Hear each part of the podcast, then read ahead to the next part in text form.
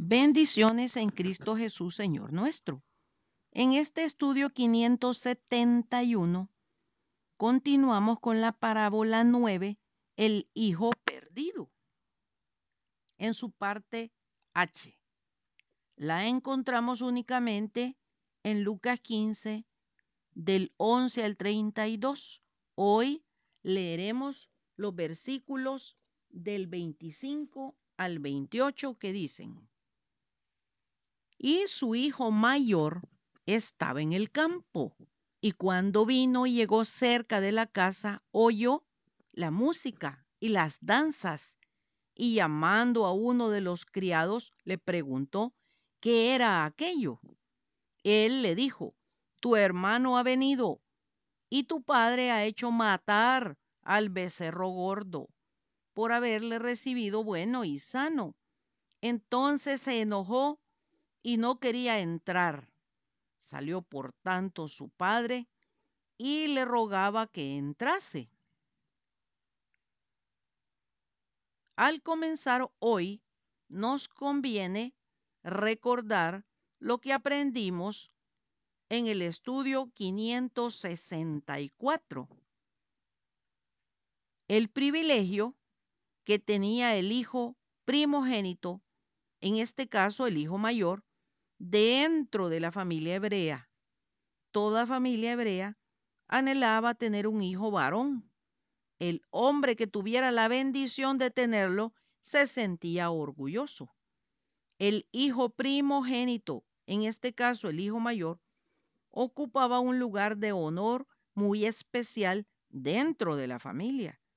Se esperaba de él que fuera el segundo al mando después del padre durante toda su vida se le exigía mayor responsabilidad por sus acciones y por las de sus otros hermanos. Cuando el padre moría, era su responsabilidad darle una sepultura adecuada y por ser el primogénito, recibía una porción doble de la herencia que le quedara a la familia. En la parábola que actualmente estudiamos, ¿a dónde estaba el hijo mayor? Estaba trabajando duro en el campo. ¿Qué pasó cuando venía a su casa y oyó música y danzas? Llamó a un criado para preguntarle a qué se debía aquello. ¿Qué le respondió el criado? Tu hermano menor ha regresado y tu padre ordenó matar no a cualquier becerro, sino al becerro gordo, porque regresó bueno y sano. Si somos honestos, podemos comparar sus acciones y reacción con la que es natural en la humanidad hasta hoy. Su malestar y molestia iba subiendo deprisa a medida el criado le informaba la situación y lo que su padre había hecho por su hermano derrochador. A esta altura, el enojo se había apoderado de él.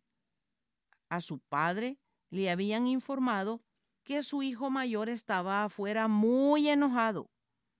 La reacción muy humana del padre podría haber sido decirle a los criados, déjenlo, ya se le va a pasar y entonces va a entrar a la fiesta. O también, haciendo uso de su autoridad, podría haberle ordenado a los criados que fueran a decirle, tu padre te pide que entres o te ordena que entres. Pero para el padre sus hijos eran igual de importantes y requerían su atención y presencia. Así que salió a rogarle que entrara a compartir el gozo de haber encontrado a su hermano menor que estaba perdido.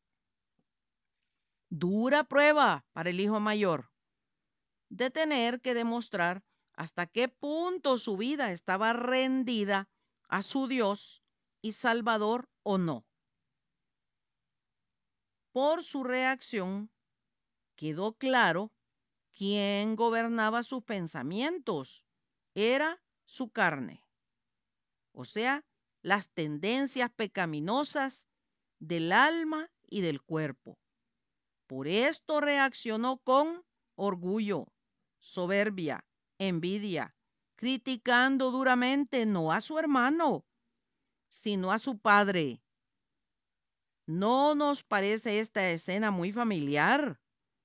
No es así como muchísima gente, aún la que se llama cristiana, entre comillas, o hija de Dios, ataca al, al, eterno Dios por cosas meramente de índole humanas o como consecuencia del pecado.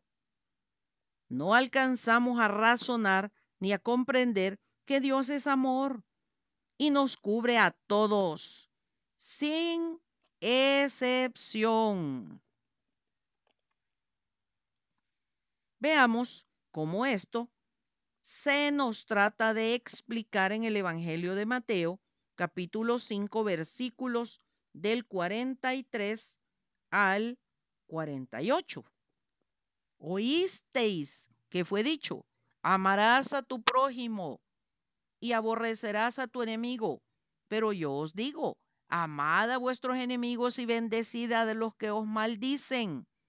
Haced bien a los que os aborrecen y orad por los que os ultrajan y os persiguen, para que seáis hijos de vuestro Padre que está en los cielos, que hace salir su sol sobre malos y buenos y que hace llover sobre justos e injustos. Porque si amáis a los que os aman, ¿qué recompensa tendréis? ¿No hacen también lo mismo los publicanos? Y si saludáis a vuestros hermanos solamente, ¿qué hacéis de más? ¿No hacen también así los gentiles? Sed pues vosotros perfectos, como vuestro Padre que está en los cielos es perfecto. Enfatizo, vuestro Padre hace salir su sol sobre los malos como sobre los buenos y hace llover sobre justos e injustos. Dios podría hacer salir su sol porque Él lo creó sobre lo bueno solamente, pero no lo hace así por amor. Él está llamándonos a todos sin excepción a volvernos conforme a su voluntad con cuerdas de amor.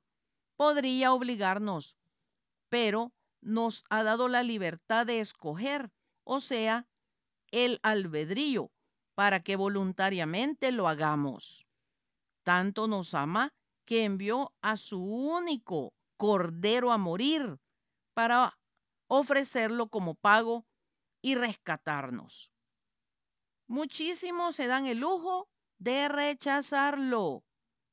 El Evangelio de Juan, en el capítulo 1, versículo 36, nos dice, y mirando a Jesús que andaba por ahí, dijo, He aquí el Cordero de Dios. Y Hebreo 2, versículo 3. ¿Cómo escaparemos nosotros si descuidamos una salvación tan grande? Parece tan imposible de ver que se valore y aprecie las ofertas y aún más cuando son gratis. Pero cueste tantísimo comprender que la salvación es un regalo de parte de nuestro Padre. Es nuestra decisión creer y aceptar al Señor Jesucristo como nuestro Salvador único y personal porque hay un solo Dios y un solo mediador entre Dios y los hombres, Jesucristo hombre. Primera Timoteo 2, 5. Por esta razón, para facilitar la comprensión del plan de salvación, el eterno Dios escogió una nación, Israel, para que diera ejemplo a todas las demás naciones de cómo era vivir bajo el gobierno de un solo Dios único y verdadero. ¿Y por qué?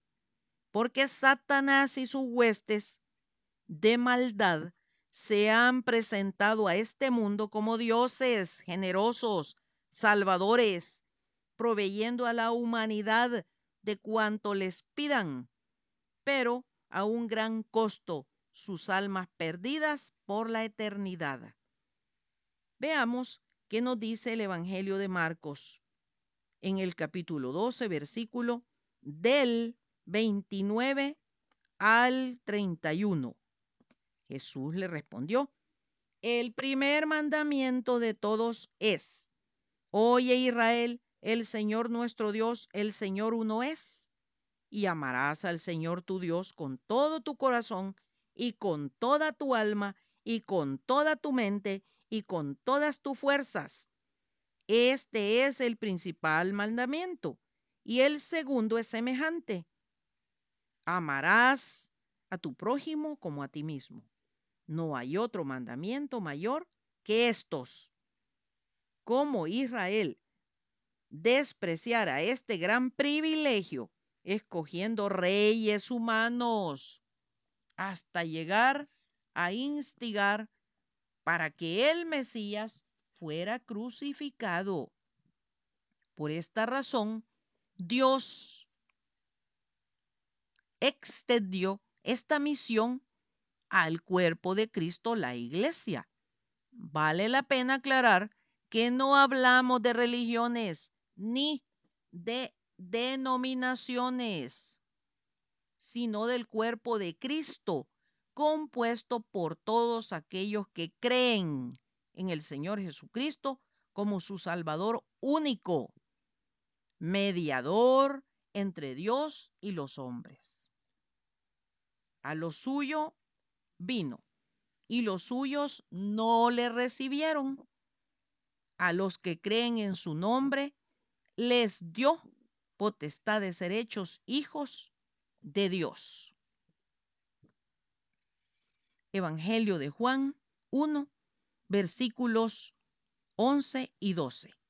Ahora es la misión de cada convertido, de cada creyente, conquistar el mundo perdido para nuestro Padre a través de enseñar y predicar su palabra de verdad, el Evangelio de la paz.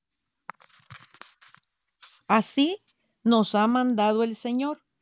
Te he puesto por luz para las naciones, a fin de que lleves mi salvación hasta los confines de la tierra. Hechos 13:47. Les dijo, vayan por todo el mundo y anuncien las buenas nuevas a toda criatura. Marcos 16:15. En la parábola que nos ocupa, se hace clara diferencia entre la conducta que debemos mostrar al mundo como únicamente religiosos o como creyentes. El hermano mayor debería de haber recibido igualmente que el padre con gozo a un perdido que regresa al redil, pero mostró una actitud religiosa, se mostró severo y duro para señalar el pecado y por este la negativa a poder acceder al amor del Padre y a la salvación.